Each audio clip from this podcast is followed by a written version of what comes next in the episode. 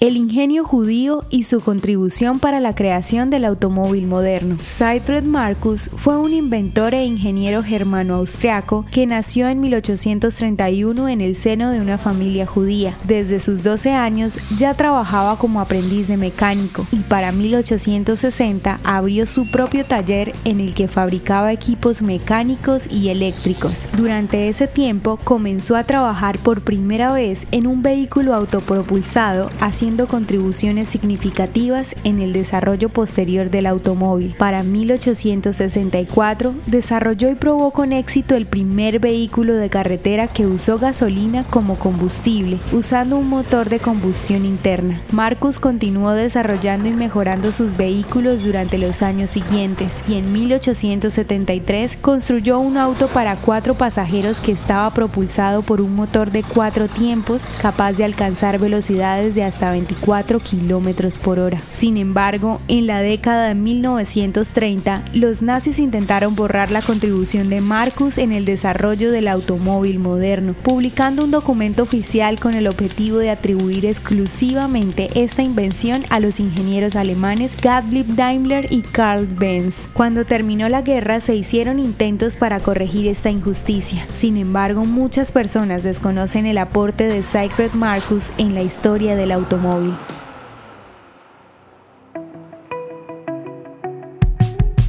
la historia de hoy merece ser compartida. Piensa en un amigo y envíasela. Contamos contigo para que cada día esta comunidad crezca más.